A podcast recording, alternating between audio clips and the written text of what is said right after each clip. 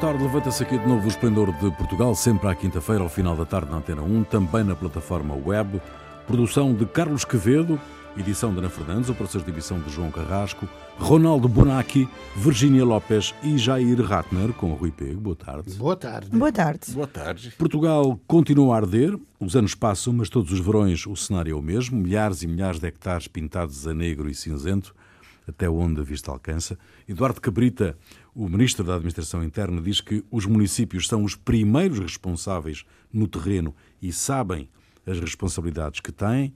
O ministro da Administração Interna diz não alimentar a troca de acusações com o presidente da Câmara de Mação, em causa as responsabilidades em alegadas falhas no combate ao incêndio do passado fim de semana em Mação, Vila de Rei e Proença Nova. Bom, meus senhores, eh, isto é habitual, não é? Eh, quando há um incêndio, há um fogo cruzado de acusações, eh, mas de facto a minha pergunta é se os incêndios, cada vez mais e agora mais, porque estamos a dois meses das eleições, servem de arma de arremesso político. Eu acho que alguma coisa foi feita eh, em, em, frente a, a, a, a lá de Pedrógão, porque o país se mobilitou, mesmo se não todo mato foi limpo e tal, o país foi feito coisas que antes nunca se faziam. Alguém limpou alguma parte do mato que agora o, o, o governo não pode eh, eh, delegar às autarquias as funções que ele não consegue cumprir e depois dizer ah, não funciona, é culpa das autarquias. Mesmo que, que, que, que os autarcas não tenham feito tudo o que tinham que fazer, eu acho mais normal que um autarca diga uh, olha, estávamos na minha aldeia circundado das chamas e per horas e horas não chegou nenhum bombeiro. Acho que é um desabafo compreensível, normal. Depois, não pode o ministro, é o primeiro-ministro também, chegar, enquanto ainda estão nos fogos, começar uma briga política, arremesso político, enquanto ainda estão nos fogos, a dizer, ah, ah, és tu que devia fazer. Quer dizer, eu acho um jogo político muito sujo, tudo isso, mesmo que o autarca seja do PSD e, e, e, e o governo do PS, deviam adiar para depois, para ver o, que foi feito, o que não foi feito, onde estão as responsabilidades, mesmo se sabemos que nunca vai resolver este problema. Então, eu acho que alguma coisa foi feita. O que falta, mas e todos concordam, é esta coisa do, do reordinamento do território, que todos concordam que tem que ser feito, todos concordam que é uma coisa complicada e vai durar dezenas de anos, mas eu ainda não vi ninguém começar alguma coisa neste sentido. Tem que começar, se precisa fazê-lo, começamos a idear como tem que ser a corta-fogo, a coisa, quanto eucalipto, quanto desto, a expropriar ou não expropriar, cooperativa, tudo o que é para fazer, e que já foi feita uma análise exaustiva, que se comece a fazer. Em vez se fala, se fala, se fala e não se faz nada neste sentido. Ninguém ganha com esta troca de acusações, não é? Bom, é, eu acho que em primeiro lugar, quer dizer, o fato do incêndio ser em período pré-eleitoral significa que tudo que acontecer isso aí vai tentar ser utilizado por um lado para o outro. Quer dizer, a questão talvez não seja tanto ganhar, mas perder menos. É, e, mas o que eu acredito, quer dizer, é primeira coisa, alguma coisa foi feita, limpeza de matas foi, foi, foi feita, não suficiente. Há uma situação que é a mudança climática, ou seja, tempos mais secos e mais propensa a com essa temperatura, mais propensa a ver incêndios. Eu acho que a população, na, na cabeça da população, pelo que eu entendi pelas conversas, é, a população, uma grande parte dos portugueses vê os incêndios como uma fatalidade, uma coisa que acontece todos os verões, e o prejuízo político, na minha opinião, só vai acontecer, como é algo que é recorrente, só vai acontecer se houver mortes. Aí vai haver prejuízo político. Certo, certo. Então. Porque podem continuar a dizer ao governo: olha, nós privilegiamos a salvaguardar as pessoas que não. Sim, é, exato. E depois, porque isso vai acontecer. Agora, o, a, a coisa que me impressionou, que me foi o que pelo, pelas informações que saíram, que o incêndio de Vila de Rei de, eh, atingiu Mação, Proença, aconteceu no meio da noite e pelo que saiu nas notícias, com 10 focos de incêndio no meio da noite, Exato. ou seja... Ao mesmo tempo. É, fogo posto. Sim. E o que me fez perguntar, o que leva uma pessoa a deflagrar um incêndio? O que passa pela cabeça de, de, dessa pessoa que eh, para provocar uma catástrofe que pode consumir tudo, quer dizer. E então, bom, tentei encontrar uma interpretação para isso, olhando para que o, o que, que é o um incêndio, uma figura do incêndio dentro do, do quadro mental. A piromania. É, dentro do quadro mental. Então, é, o, é algo que é convocado, que é provocado, que provoca uma e que realiza uma destruição absolutamente irracional é, dentro de um ambiente rural. É, que, em ambiente rural é mais carregado de religiosidade do que o, o ambiente urbano. Quer dizer, de, de alguma forma, de, acredito que dentro da cabeça da, da pessoa possa ser quase que uma convocação, do, invocação do demônio dentro da cabeça. É isso que faz uma pessoa buscar. Uma apocalipse o, bíblica. É uma, uma, uma algo como buscar chamar algo porque você não a partir do momento que você ateia um incêndio que uma pessoa ateia um incêndio já não há mais controle nenhum para onde ele vai o que vai queimar o que vai fazer.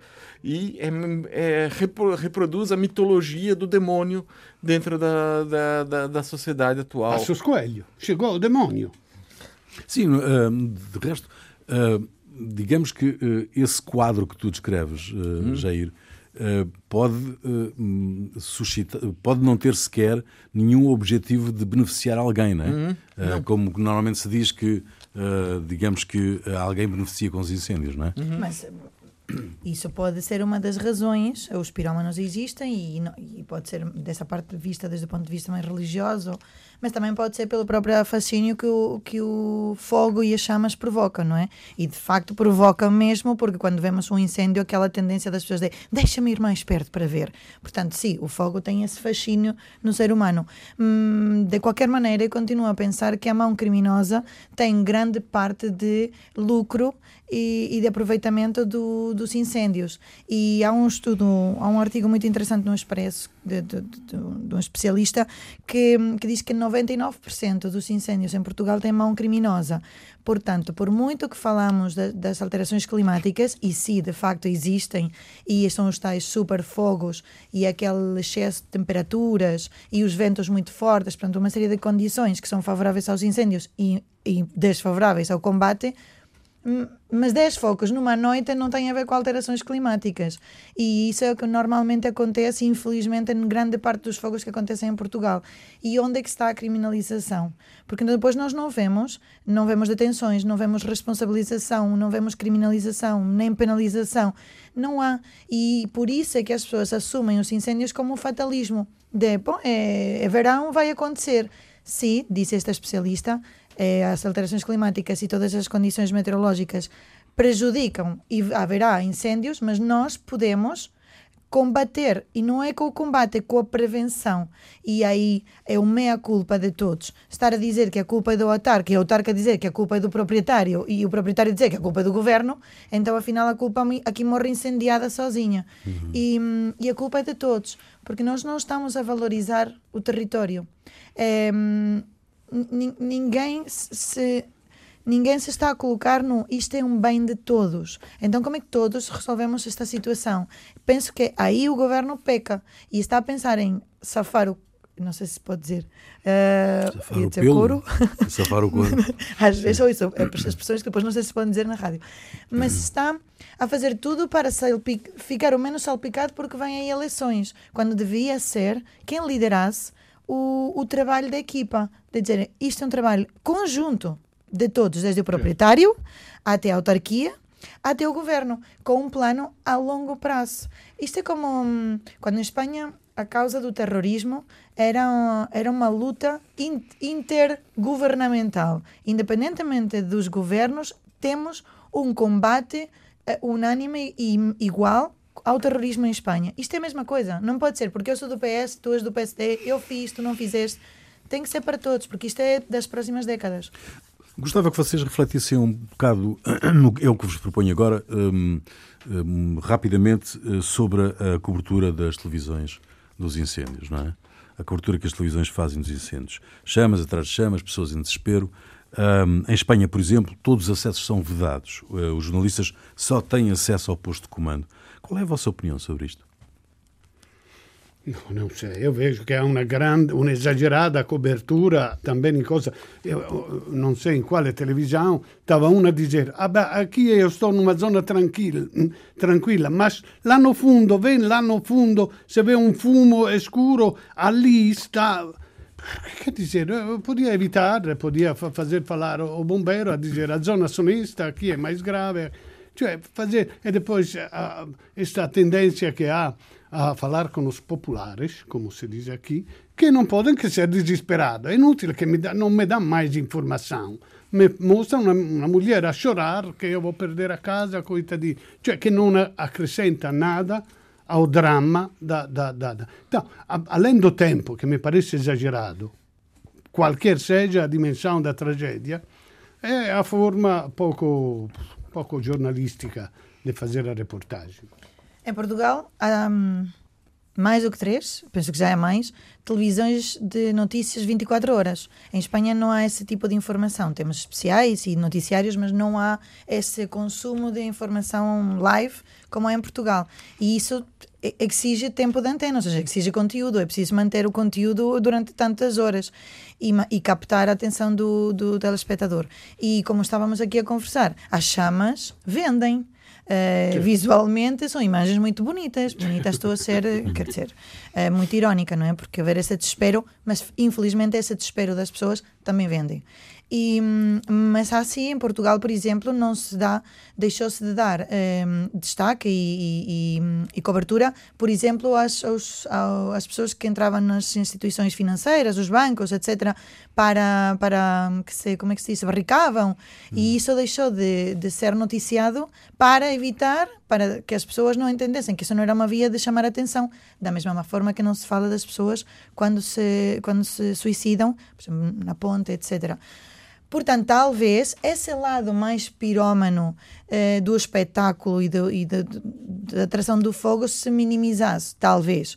Mas continua a haver uma mão criminosa que está interessada no lucro e aí não tem nada a ver com ser ou não ser noticiado. Eu acho que, bom, a questão da, do, que é, do que é notícia, o que, que traz notícia, o que, que traz o, o, o espectador para ver, eu acho que, dizer, é, isso daí vai varia. Isso é um tem uma carga cultural muito grande, tem uma carga de, de, de experiência. É, em Portugal, a maior parte das pessoas que eu conheço tem um, um quase que eu diria um, um, pé no campo. Tem um parente que tem uma uma terrinha ou, uma, ou tem alguém que tem uma uma propriedade, não sei, em algum lugar, tem, ou, se não é a própria pessoa, é um primo, é o, tem, as pessoas estão todas relacionadas praticamente com o campo. Eh, há muito poucas pessoas que têm uma família completamente urbana. E isso, quer dizer, provoca um interesse real que é maior do que em, em situações, por exemplo, em São Paulo. No Brasil, grande parte das pessoas é urbana, já nasceu na cidade, já tem, e não tem mais as relações com, com o campo como tinha no. como, se havia, como havia no é, como há por aqui. Então, isso aí, as pessoas de alguma forma se aproximam e para elas aumenta o interesse da, das pessoas pelo que acontece nessas regiões. E normalmente é só uma vez por ano que elas têm, é, veem isso quando acontecem os incêndios. Muito bem, vamos esperar que uh, as coisas uh, não tomem proporções uh, muito desastrosas e muito inquietantes neste verão. Um, o novo inquilino do número 10 de Downing Street é Boris Johnson, educado em Eton e Oxford, onde foi um dos melhores alunos. Boris Johnson é descrito como extremamente inteligente, culto, arrogante, com notável sentido de humor, extremamente ambicioso. Sem qualquer tipo de hesitação, o Reino Unido vai sair da União Europeia até 31 de outubro. Estou a citar Boris Johnson no discurso oficial de tomada de posse sem maioria conservadora no Parlamento, meus amigos. Será assim tão fácil um, Boris Johnson conseguir o que Theresa May não conseguiu? Eu, eu espero, e spero che come Brexit, o Brexit si dimostrò una macchina di torrar primeiros ministros na, na, no Regno Unido, che ele também seja torrado. Agora, o, o, o che è grave è che ele parece mesmo che è intelligente, è intelligente, eh, culto, eh, è mau, molto mau, cioè uma vez se dizia o inimigo eh, è meglio che seja uh, uh, intelligente e, e mau che non idiota, perché o idiota è imprevisibile e non si sa o che può fare. Eu non sei bene, eu non sei. Cioè, alguns dizem, dice, ah, è parecido a Trump e a Bolsonaro. No, non tem nada a ver, sono ignorantes. Non sa- Ele è un che sabe e che eu, eu li un relato di un, un, un, col- un giornalista che fu collega dele in Bruxelles quando havia, ele trabalhavano daily, non so o che, e che faceva, a, a, a, o, come si dice, o, o corrispondente di Bruxelles per la Nato, per la, per la Unione Europea, e ele regolarmente distorcia as notícias, e muito mais grave, regolarmente le inventava notícias, e todos estavam atentos, iam desmentirlo, ma evidentemente ele cresceu, cresceu, até que a mentira levou a primeiro-ministro, como aconteceu a Salvini, a Trump, a Bolsonaro e tal. Então, o mentir parece que premia. premia. Eh, eh, então, eu acho muito. per- Vabbè, é isso que O Brexit é um teste à democracia britânica? É, vai ser um grande teste. Primeiro, porque. é, primeiro, entender quem é Boris Johnson. É verdade que ele é, é culto, é, tá, ele, é- ele tem uma formação, é, de, que provavelmente comparando com, Trump Bolsonaro. ou o Bolsonaro, não, eles, os outros não têm. Mas ele também é alguma coisa que os assemelha, um mentiroso. É mentiroso compulsivo, quer dizer, é mentiroso quando disse que ia colocar, tirar os 350 milhões de libras Exato, exato. eh, por semana, que eh, ele alegava que o Reino Unido pagava, entregava a Bruxelas, o que é uma falsidade, e ia bo- colocar no Serviço Nacional de Saúde. Eh, também era mentiroso quando era jornalista em Bruxelas, que falava, inventava histórias como a União Euro- Europeia vai padronizar o tamanho dos caixões de defunto, e quem não cumprir com os tamanhos vai ter que pagar multa.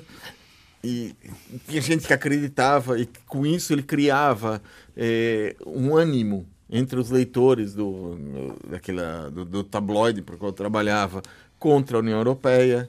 Eh, bom, e, eh, e ou também mente quando diz que, eh, no di- discurso de posse, que ia tirar o dinheiro que está garantido, caso não, ou- a União Europeia não aceitasse as condições, eh, ia tirar o dinheiro que já foi assinado para a União Europeia, eh, que o Reino Unido ia continuar pagando para a União Europeia, para manter os programas, dos quais o Reino Unido usufrui de muitos dos programas.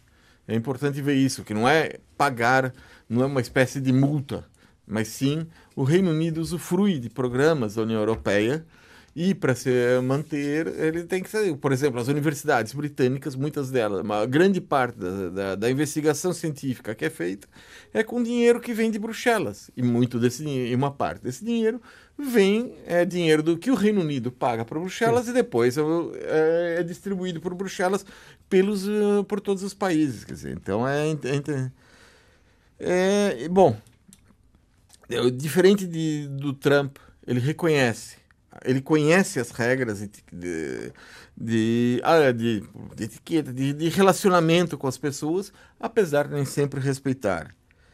E ele tem uma coisa que é, ele acha que o Reino Unido, ou pelo menos manifesta isso, é superior a todos os outros Certo, países. Existe uma visão de cima para baixo em qualquer conversa. Ninguém ganhou, ninguém venceu, É. disse o Acontece Unido. que não está garantido, e até agora já foram feitas três votações, não está garantido que ele consiga entregar o Brexit. E uma das coisas que estavam se falando é que ele consiga aproveitar, que ele tente aproveitar as férias parlamentares que começam agora, para poder realizar o Brexit nas costas do parlamento, porque o parlamento já votou três vezes que não ia acontecer o Sem. Brexit sem um acordo. Então ele andar nas costas do como é parlamento que ele, é como é que ele vai desatar esse nó, esse nó do Brexit, por exemplo? Como é que vai? ele- Vamos ver como é que ele vai. Tem 99 dias para desatar o não. Já não tem 100, já só tem 99. É curioso, estamos aqui a dizer a referir as qualidades uh, de Boris Johnson e as primeiras qualidades a referirmos é ele é culto e é inteligente, como uma raridade nos tempos que correm nos É- dirigentes é uma mundiais. raridade, é. Bom, eu estou olhando para o Brasil, ele para a Itália. Exato. E eu estou olhando para o meu país que nem presidente tem Sim. e não sabemos como é que isto se, se resolve. Portanto, inteligência e, e cultura é o que está faltando aqui pelo mundo fora. E bom caráter. Mas é verdade, sim, que, ele é, que, o- que a ambição não teria por que ser negativa, mas que neste caso pode sim ser, porque quando ele diz que assume a responsabilidade absoluta das consequências do Brexit, por um lado parece sim que está a assumir com humildade, mas está a assumir com uma grande arrogância, a dizer eu é que vou fazer isto tudo. E, hum, E está garantido, sai até outubro. e está Exato. garantido. Mas o discurso é inteligente. E digo é inteligente porque é inteligente para o lado dele. Não, não, não digo inteligente no geral, mas é um discurso muito inteligente quando ele, para já, apelou primeiro aos, aos estrangeiros. Ou seja, ele, independentemente do, do que na prática ele sabe isso do, do Parlamento e todas as dificuldades, Hum, mas o, o- a leitura que eu faço deste discurso é está a ganhar os apoios das pessoas, que a fim de contas também valem tudo. E então começa pelos estrangeiros. Calma, nós vamos fazer um Brexit, mas, Brexit, mas vocês continuam a ser muito bem-vindos no nosso país. Calma, porque eu não quero que as pessoas esperem tanto tempo por médicos. Eu trago mais médicos. Eu vou trazer mais polícias, mais segurança, mais assistência social, mais educação, porque é prioritária. Ou seja, está a fazer um discurso super Que as social pessoas querem ouvir, fundo. que as pessoas querem ver. Dizer, ai, afinal, o Brexit é uma coisa boa. boa. Vamos apoiar o Brexit. Segunda parte do Esplendor de Portugal, Ronaldo Bonacci, Virginia Lopes e Jair Ratner. Um, uma sondagem divulgada no início desta semana coloca o PS com o dobro das intenções de voto do PSD. Rui Rio, na rede social Twitter, insinuou que as sondagens têm motivações escondidas e desvalorizou completamente o resultado um, obtido nesta, neste inquérito. 43,2% das intenções de voto no PS, que fica a um pequeno passo da maioria absoluta. PSD, por sua vez, com 21,6% e o Bloco de Esquerda consolida o terceiro lugar nesta sondagem, com 9,2% das intenções de voto. O que é que pensam destes, destes indicadores? Bom, eu, eu, da sondagem, gostei do bom senso do eleitorado português. Perché querem um governo, uma maioria da esquerda, mas não querem uma maioria absoluta do, do, do, do socialista. E spero che consigam, no sentido che eh, eh, eh, cioè, eu sto invece preoccupato con la direita, perché una democrazia saudabile è fatta per una maggioria che governa e una forte opposizione che fiscalizza e che, e che seja un'alternativa reale do, do, do, do governo. E invece che acontece? Che, che o, o, o PSD, o, o Rui Rio, o maior partito de direita, diz che non è de direita. A concessão crista che, che, che, che depois cioè, si dimostrò assolutamente inconsistente, no sentido che depois de Paulo, consulado de Paulo Portas, que era inteligente, mas baralhou todas as cartas, porque o partido dos reformados, dos, do- dos contribuintes, e baralhou todas as cartas. Agora, me parecia evidente che o prossimo, che o attuale presidente do CDS riposizionasse ideologicamente o CDS come direita, ou seja, in una democrazia saudabile a conversa entre esquerda e direita è o a esquerda, que quer um país mais social, mais Estado, com mais solidariedade e tal, e a direita, que quer mais liberismo, que quer menos Estado, se mais privado, cioè, e da esta dialettica costruttiva nasce una posição e, e invece o que acontece? A, a, a concessão crista fez tudo, cioè teve alguma, alguma ação proveitosa da un punto di vista tattico, ma da un punto di vista ideologico è assolutamente inconsistente. O se deve essere normale che, vista também a crisi del PSD, che pegasse in mano a, ideologia de direita, che era também eficaz. Eu não estou a defender agora a ideologia de direita, ma era bem eficaz pegar todas as coisas que não vão e dizer se houvesse liberismo, se aqui a, a diminuir os impostos, a economia ripartir, cioè toda essa argumentação da direita. Invece não há, a, a direita não existe. Então eu estou preocupado com esta, com esta falta de direita porque não há uma, uma dialética democrática em Portugal. Jair? Eu acho que, em Virgínia? primeiro lugar, em relação ao que você disse, o, o que acontece é que o, a atuação do Mário Centeno tirou o chão Exato. da, do, do- Da direita. do- da- é, dessa direita liberal, do liberalismo é, português. Agora, é, bom, primeira coisa é, estamos ainda em período pré-campanha, quer dizer, vai, a campanha deve diminuir o ritmo durante eh, o mês de agosto agora. No, vai aquecendo com os incêndios. É, é, bom, vai diminuir um pouco, porque as pessoas estão fora, assim. E, mas, para a direção do PSD, eu acho que é uma luta de, eh, pela sobrevivência. Eles têm que provar que aposta em retirar os herdeiros de Passos Coelho é correta. E que essa e, ao ser correta no sentido de ser aceita pelo eleitorado. Ou seja, eles têm que ter mais votos do que nas eleições anteriores, ou então o cargo do Rui Rio está em jogo. Acontece que Rui Rio está fazendo algo eh, que é substituir o grupo parlamentar uhum, por ser, ou os candidatos, por pessoas que são fiéis. O que, De sua que- confiança. É, de sua confiança.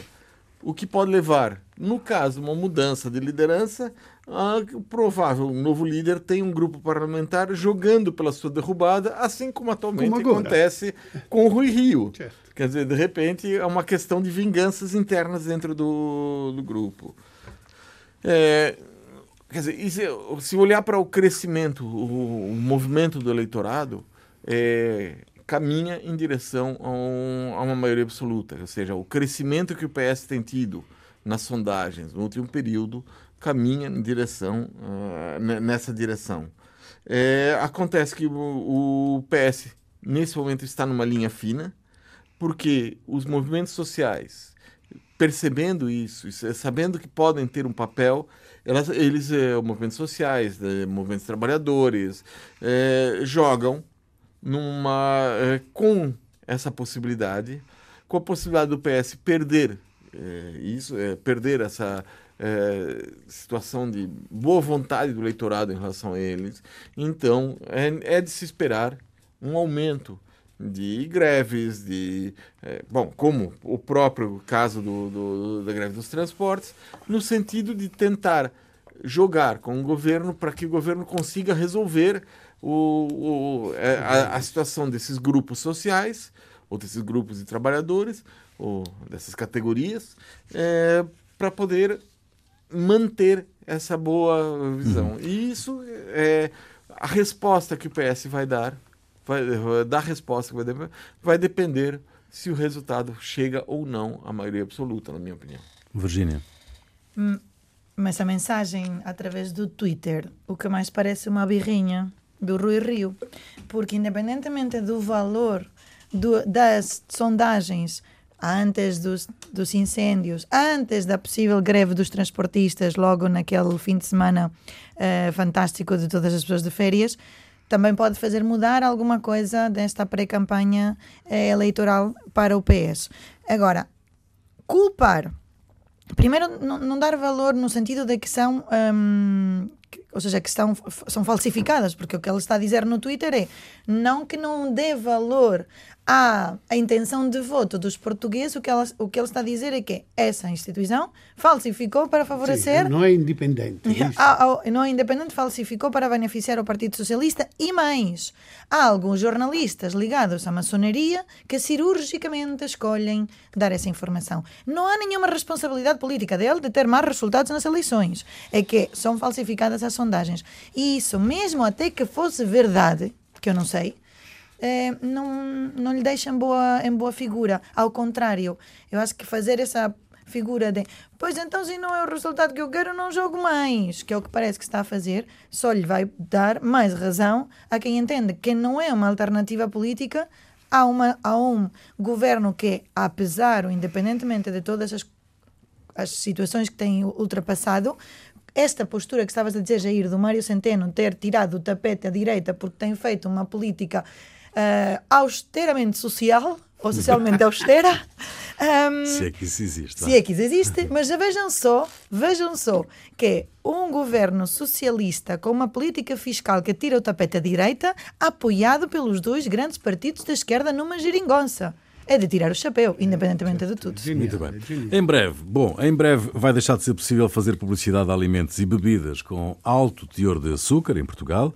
chocolates, bolos, gelados, refrigerantes, bolachas, cereais de pequeno almoço, iogurtes, refeições pré-preparadas, fiambre, queijos. Bom, são centenas de produtos abrangidos pela lei que altera o Código da Publicidade para alimentos e bebidas com alto teor de sal, açúcar e ácidos gordos saturados, e que já foi publicada em Diário da República. A notícia é do Jornal Público. Está na hora de tratarmos o açúcar, meus amigos, como tratamos o tabaco, como começámos há uns anos a tratar do tabaco? Eu acho que sim, acho que não é errado. No, acho que não chega à publicidade, eh, eh, mas é o caminho certo, no sentido, como no tabaco. Aconteceu que antes, no, lembro dezenas de anos atrás, começou no cinema um acordo de cavalheiros de, o protagonista, o bom, já não fumava.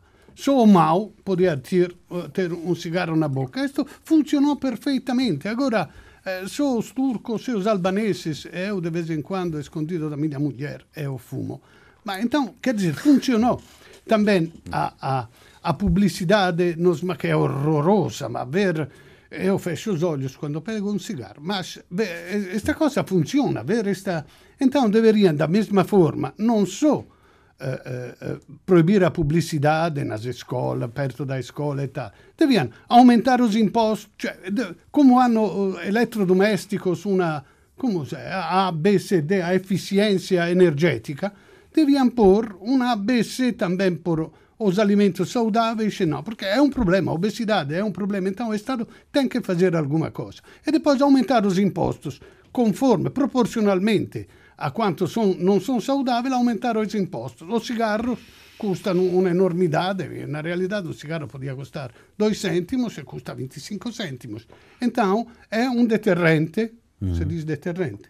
Então eu acho bom que, que, que, que façam estas Virginia, coisas. Virginia, Jair. É, o Instituto de Saúde Pública da Universidade do Porto fez um estudo recente que diz que as crianças em Portugal com 4 anos são, há uma taxa de 10% obesas e 22% com excesso de peso. Afeta mais as raparigas do que os rapazes. Mas eh, 22% é quase um quarto da população. Há de quatro, e vai aumentando, porque de 4 a 7 anos são 15% de obesos, 10 anos é 17% de obeso. Isto tem impacto na saúde, em primeiro lugar, na autoestima, na confiança, em tantas skills que, que, que as nossas crianças e jovens precisam para, para serem os adultos do futuro que é, é óbvio que é preciso. Um, no gasto da saúde, algo. porque depois um que, que é gordo tem mais Sim, problemas claro. de saúde. Estou a falar desde o ponto de vista mais objetivo financeiro de gasto na saúde, mas também no todo o resto, uhum. de uma população obesa, tudo o que isso traz, e não só, com excesso de peso já. E hum, é importante, sim, e, mas também é muito importante toda a outra a, aprendizagem. As crianças, eu acredito que, acho que pelo menos falo pelas minhas crianças, tem, começam a ter uma outra noção. Porque, por exemplo, o meu filho não consegue ver alguém fumar vai falar com a pessoa e dizer, mas você sabe o que está a fazer? Porque viu as fotografias. Fica, muito, fica espantado como é que as pessoas, depois de verem essas fotografias, ainda fumam. Miúdo muito atrevido. E, sim, é verdade, sai a mãe. E, e com o açúcar também tem que haver uma, uma educação, porque é verdade que nós chegamos a um café e se olhamos para uma montra de tudo o que está exposto, é um, uma taxa nutricional baixíssima, inexistente e uma taxa de açúcar elevada. Portanto, tem que haver sim uma mudança da sociedade, porque o açúcar, infelizmente, é um veneno. Jair, que... em 30 segundos. Bom, é, o secretário-geral da, da FAO, José Graciano, Graziano, deu essa semana uma entrevista dizendo que o número de obesos no mundo ultrapassa, está tá ultrapassando, esse ano ultrapassa o de pessoas que passam fome e que é uma e que hoje é um grande problema de saúde no mundo um dos grandes uh, problemas de saúde é a obesidade. E uh, agora a questão é se isso vai a proibição da, da publicidade vai resolver essa questão. Pode ser um passo. Não sei mas a questão é mudar a cultura das uhum. pessoas na forma de comer.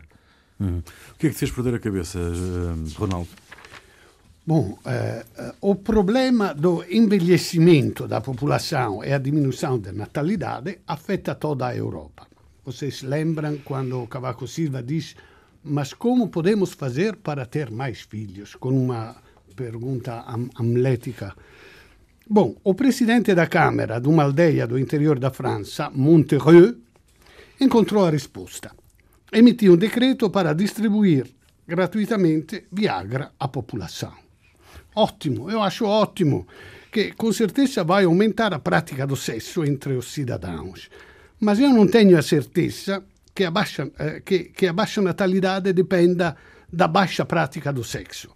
Acho que era muito mais eficaz se proibia contemporaneamente a distribuição gratuita do Viagra, proibia a venda de pílulas e preservativos que, usados em conjunto com o Viagra, anulam o efeito pretendido. Virgínia. Irene Monteiro é a, é a porta-voz da Unidas Podemos, é candidata a vice-presidenta do governo de Espanha. E há um tweet uh, que tem estado muito tem sido muito polémico porque é o, o, o Jesus López, que é vereador de uma localidade em Cuenca, escreveu, vou, vou traduzir de forma literal, espero que esta gaja, espero que se esta gaja for vice-presidente do governo de Espanha, afeite, arrasure os pelos do sovaco quando nos representar. Uh, bem, tem tido todo tipo de respostas, entre aquelas mais feministas a dizer nós mulheres fazemos o que queremos ao nosso pelo, uh, mas há uma que eu achei fantástica, que diz: Pois o senhor tem razão, porque com o sobaco depilado levam-se muito melhor os envelopes com dinheiro negro que vocês roubavam. Pronto. Jair. É, na Polônia vai haver eleições é, gerais no outono. E o governo do partido, que ironicamente tem o nome de, da lei da justiça, ele estava com problema. Nas eleições anteriores, em 2015, eh, com o fluxo de imigrantes que ia para a Alemanha, não para a Polônia, mas para a Alemanha, o partido fez a campanha contra os estrangeiros, os refugiados, e conseguiu uma grande votação. Agora que o fluxo diminuiu, ele é necessário arranjar um outro inimigo. Uh, como é que eu vou mobilizar meus eleitores agora? Bom, e eles encontraram. A opção foi, a opção foi contra a comunidade LGTBI. É, tudo começou quando o prefeito de Varsóvia resolveu adotar a proposta da Organização Mundial de Saúde de introduzir no currículo escolar uma disciplina com tema de é, respeito pela orientação sexual, independentemente de qual seja. Um, o partido é, resolveu agir contra isso e, em resposta, várias municipalidades do sul da Polônia resolveram uh, adotaram legislação declarando que são uh, municipalidades livres de LGBTI. Bom, a música é tua, Ronaldo, o que é que nos trazes? É, a propósito da, da, da fazer mais sexo, è Gianna Nannini che canta Voglio fare l'amore, alias e la grita Voglio fare l'amore. Então, 1988, Gianna Nannini Voglio fare l'amore.